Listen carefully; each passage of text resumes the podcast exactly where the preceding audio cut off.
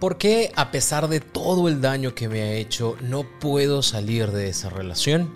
Esta pregunta te la has hecho mil veces. Bueno, hoy te voy a contestar cuáles son las razones por las cuales no has podido salir de ahí, a pesar de que tú sabes que no es tu espacio y que no es tu lugar. Así que por favor, ponte cómodo, ponte cómoda, porque ya estás en terapia.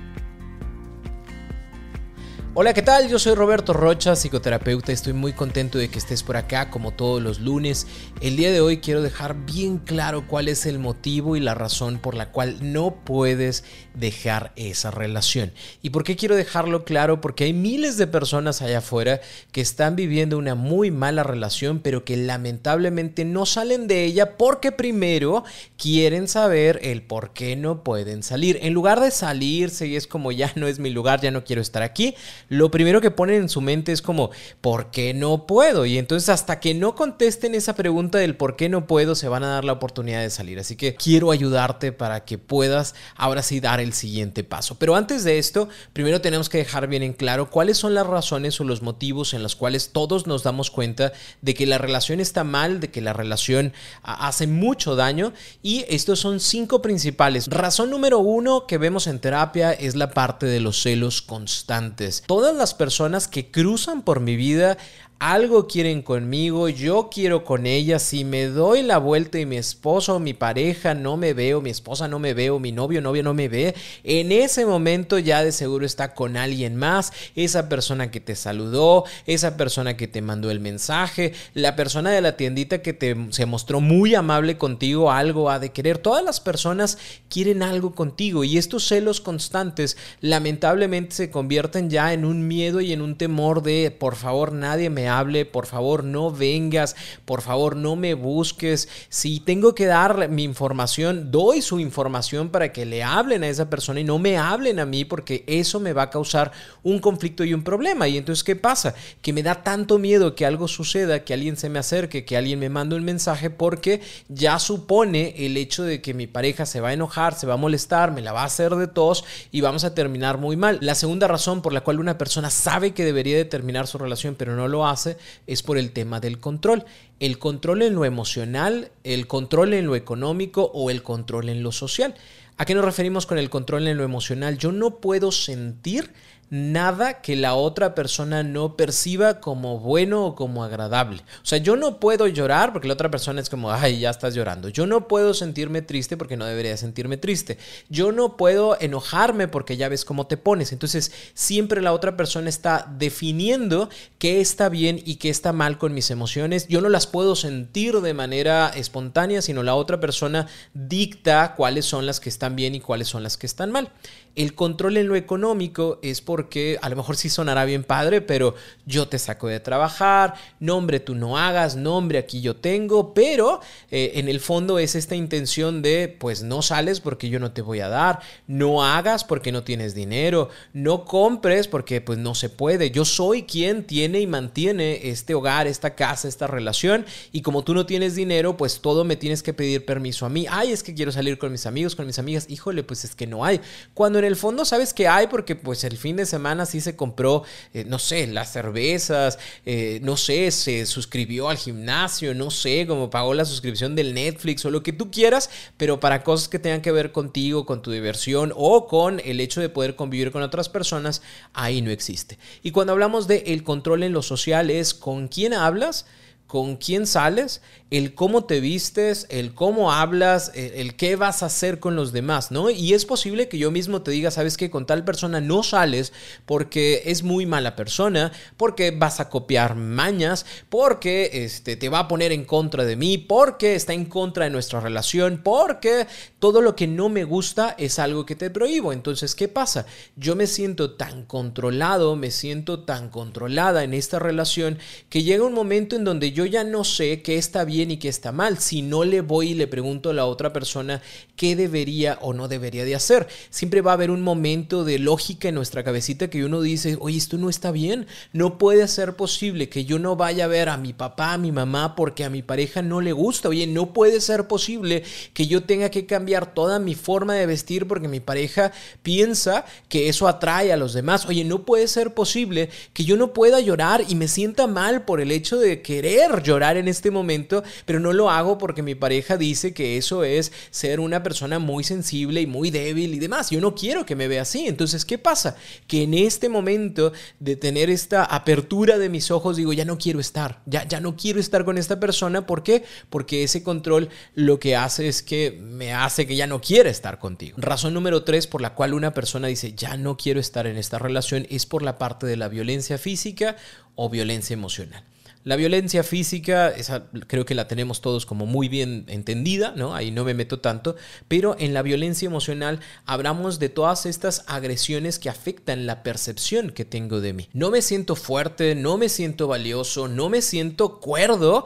¿Por qué? Porque es tan constante estas agresiones de eres un tonto, eres una tonta, nada más tú piensas así, es que cómo es posible, a poco a quién se le ocurre hacer lo que tú haces, a quién se le ocurre pensar como tú piensas. Y llega un momento en donde por más que yo quisiera sentirme bien conmigo mismo, no lo hago porque me resuena estas frases de mi pareja en la cabeza de no eres capaz, te vas a equivocar, eres un tonto, una tonta, siempre haces lo mismo, tú nunca vas a poder lograr las cosas, ¿no? Y que a lo mejor al principio yo digo, ay, claro, son cosas que esta persona dice, pero yo no me las voy a creer. Pero tanto va el agua al cantarito que lo hace mierdita y llega un momento en donde hasta me las empiezo a creer porque no ha existido algo más en meses o en años que estos comentarios de no eres capaz, me das asco, la gente se burla de ti, yo no sé por qué estoy contigo, que te las empiezas a creer y eso hace que cada vez rechace más yo la idea de poder seguir contigo. El cuarto punto es el de las infidelidades y engaños, que este se suma mucho a la parte de las agresiones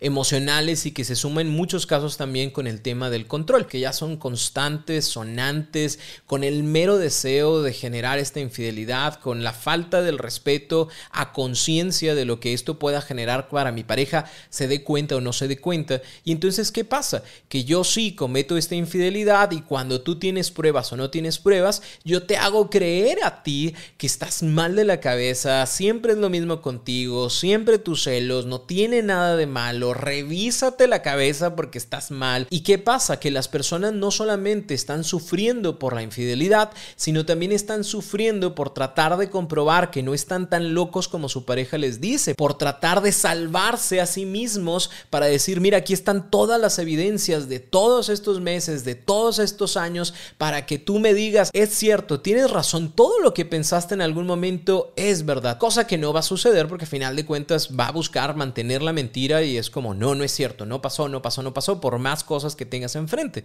Esto hace que muchas personas sepan que no deberían de estar en esa relación, lamentablemente continúan y ahorita te explico por qué.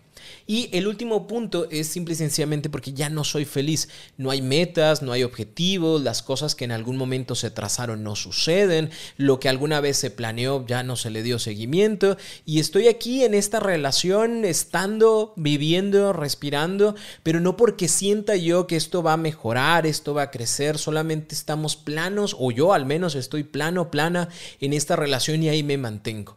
Estas son las cinco razones más comunes que podemos encontrar en terapia, que la gente llega y dice, oye Roberto, ¿sabes qué?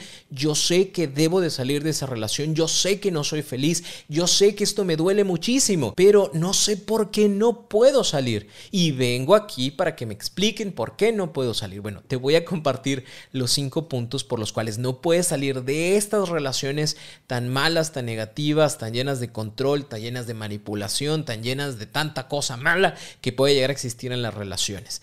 Y la primera de ellas es la presión social. Yo no termino mi relación porque pienso que los demás me van a juzgar, porque pienso que se va a cumplir aquello que en algún momento alguien dijo de la relación de ustedes no va a funcionar se va a terminar. Y yo, yo no quiero darle la razón. Yo no quiero que me vean como la persona separada, divorciada. Yo no quiero que la gente me juzgue. Yo no quiero ese tipo de situación. Yo lo que quiero es tener esa vida de pareja, esa vida de familia, esa vida que todas las personas han visto en nuestras redes sociales, porque ¿cómo es posible que después de andar subiendo nuestras fotos super mega ultra bonitas, yo tenga que poner una foto así solo, sola, en donde ya no esté con él? Y me van a preguntar y me va a doler y entonces para no tener que sufrir por este tipo de situaciones me quedo porque me dolería tanto la presión que genera la sociedad que prefiero mil veces mantenerme en el espacio en donde estoy para no tener que sufrir por lo que las demás personas piensen de mí o de mi relación. Razón número dos, porque no me siento ni me veo capaz. Y esto tiene que ver directamente con mucho de lo que hablamos ahorita. Hay personas que si bien es cierto, ya vienen a las relaciones desde situaciones de dependencia, de baja autoestima, de yo creo y me ilusiono porque pienso que la otra persona me va a hacer feliz. ¿Qué es lo que hace este tipo de situaciones en las personas? Que sí, mi pareja se convierta en mi todo. Yo no soy capaz de ser feliz sin tú no estás. Yo no soy capaz de llevar una vida si no estás conmigo. Yo no soy capaz de llevar a mis hijos si tú no estás a mi lado. Yo no soy capaz, no puedo hacerlo. Y si esto lo sumamos a lo que la otra persona haya dicho anteriormente de no eres capaz, te vas a equivocar, no puedes solo, sola con los niños, no puedes sin mí, no eres nadie sin mí, esto me resuena cada vez más en la cabeza que el hecho incluso de pensar en la posibilidad de ya no estar con mi pareja me da tanto miedo y me da tanto pavor porque no puedo. Me han dicho tantas veces que no soy capaz que me la creo. No soy capaz. Y además ya lo he intentado otras veces. Yo me acuerdo que la vez pasada me dijo, pues me voy a ir de la casa. Y yo dije, pues está bien, pues vete, ¿no? Me llené de valor y dije, pues vete. Y se fue. Y a los dos días, ¿sabes qué? Ya estaba llorando afuera de la puerta. Y a mí me dio tanto sentimiento, me dolió tanto ver a esta persona así que le dije, pues regresa, quédate, aquí estamos juntos y vamos a ver cómo le hacemos. Y ya lo intenté y no pude, porque le lloré, porque si no hubiera venido esta persona, yo le hubiera buscado y le hubiera rogado, no puedo, no soy capaz. Y, me quedo con esta idea de no puedo y de ahí no me sacan. Caemos también en este tema como del victimismo, como si todas las demás personas sí fueran capaces y yo nunca pudiera hacerlo y yo no tengo razones ni facultades para poder terminar esta relación y, pues no tengo valor y, no tengo yo tampoco eh, coraje y tampoco soy valiente. Entonces pues no puedo y no puedo y pues no pude. Razón número número tres por la cual no salgo de esa relación que me hace tanto daño es porque tengo la creencia de que necesito, entre comillas, a esa persona en mi vida. La necesito para una cuestión económica, la necesito desde el tema familiar, lo necesito, la necesito por un tema de protección, de amor, de cuidado, porque si esa persona no está conmigo, entonces ¿quién me va a querer? Porque si esa persona no está conmigo, entonces ¿cómo le voy a hacer en lo económico? Porque si esa persona no está conmigo, pues ¿cómo voy a seguir yo con mis estudios? Porque pues la verdad me va a doler muchísimo y esta persona me apoyaba en todo, entonces no voy a poder contar. ¿Qué voy a hacer si esta persona, el ser pareja, el estar con alguien, le da sentido a mi vida. ¿Qué, va a ser de mí? ¿En qué me voy a convertir? Porque ya no voy a ser pareja, porque ya no voy a ser la novia de, el novio de. Y entonces, ¿qué va a suceder conmigo? Yo necesito esa persona para que venga y traiga felicidad a mi vida. Yo necesito esa persona para sentirme protegido, protegida. Y entonces, en esta necesidad, vamos creando esta creencia o esta ley, lamentablemente, nosotros mismos de yo no soy capaz de yo no voy a poder, de yo tengo que estar, porque si no estoy contigo, entonces no soy nada. Y esto se junta con el punto número cuatro, que es mi valor personal depende de mi relación con esta persona, porque yo valgo lo que esta persona dice que valgo, porque yo valgo lo que mi rol dice que vale. O sea, a final de cuentas soy una mamá, soy un papá, soy un esposo, una esposa, soy un novio, soy la novia de. Y si no soy eso, entonces, ¿qué fregado soy? Y eso supone también el hecho de que ya no está conmigo, eh, me rechaza y eso se siente todavía peor. ¿Por qué? Porque no me están eligiendo. Esta persona ha decidido no estar conmigo y luego me siento como ese niño de la primaria o esa niña de la primaria cuando jugábamos fútbol o footbase o lo que jugaras y que te escogían hasta el final. Y tú decías, no puede ser posible. Hay algo mal en mí si yo no fui elegido primero segundo y si estoy siendo elegido al final es porque nadie más me quería Y si esta persona en mi presente no quiere estar conmigo es porque hay algo mal en mí, algo malo estoy haciendo y eso es algo que no me gusta. ¿Por qué? Porque me siento rechazado, me siento rechazada. ¿Por qué? Porque siento que a través de la otra persona recibo o no el reconocimiento, el cuidado, la protección, el rol. Y si esa persona no está, ya no tengo nada me quedo sin nada. Y por ende me da tanto miedo y me da tanto pavor, lo cual nos lleva al punto número 5. La razón por la cual yo no dejo esa relación, a pesar de todo el daño que me hace, es por todo lo que me imagino. Mi cabeza, mis pensamientos, mis miedos toman un papel primordial en este tema de no salir de la relación en la que me encuentro. ¿Por qué? Porque me empiezo a imaginar escenarios tan negativos, tan catastróficos, en donde todo me sale mal, en donde todo me duele, en donde no soy capaz, en donde me equivoco, en donde me siento culpable, en donde pienso, ¿y qué pasa si yo no encuentro a nadie más en mi vida? ¿Qué pasa si esa persona se enamora de alguien más y es feliz? ¿Qué pasa si alguien se enamora de mí me pasa lo mismo? ¿Qué pasa si me quedo solo? Sola para siempre? ¿Qué pasa si otra vez soy la persona que nadie elige? ¿Qué pasa? ¿Qué pasa? ¿Y qué sucede? Que yo por dentro voy creando todas estas situaciones de terror catastróficas que me hacen decir, ¿sabes qué? O sea, eso se escucha tan pinche mal que mejor me quedo en donde estoy porque al menos esto es algo que ya conozco y todo lo demás es algo que no sé cómo lidiar con él, no sé cómo lidiar con esas situaciones, porque esa no es mi vida, mi vida es esta, esta que está llena de control, esta en donde siempre me celan, esta en donde me hacen menos, esta es donde minimizan mis emociones, esta es en donde me juzgan y me critican y donde no hay ningún tipo de buena comunicación, esta es donde son violentos conmigo. Estas, sí, está bien gacho, pero la neta, lo otro está peor. Y, dices que está peor, pero porque lo imaginas peor o porque lo piensas peor.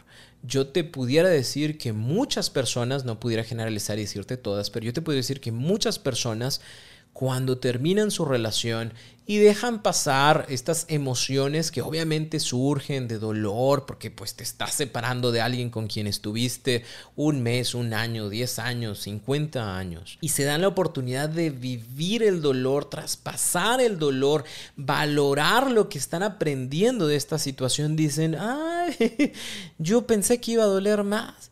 Yo pensé que esto iba a ser bien difícil. Yo pensé que esto iba a durar años. Y se dan cuenta de que no. Obviamente cuando van en este proceso y están acompañadas de sus redes de apoyo, si se puede también de tu psicoterapeuta, si se puede también de otros elementos bonitos y agradables, se van dando cuenta de que la vida es tan disfrutable y que me había tardado tanto y de haber sabido, no me hubiera creado tantas situaciones en la cabeza y lo hubiera vivido esto desde antes, porque lo hubiera disfrutado desde antes, porque que hubiera quitado todos esos miedos desde antes y no hubiera vivido todas las cosas que viví, aunque de todas formas agradezco lo que viví porque esto me hace más fuerte, porque aprendí cosas y porque esto es algo que ya no me voy a permitir, pero de haber sabido el por qué no, eh, de haber sabido el qué iba a pasar, creo que hubiera adelantado las situaciones. Y te digo esto con el afán de que ya te quites de la cabeza esta duda del por qué no puedo porque en realidad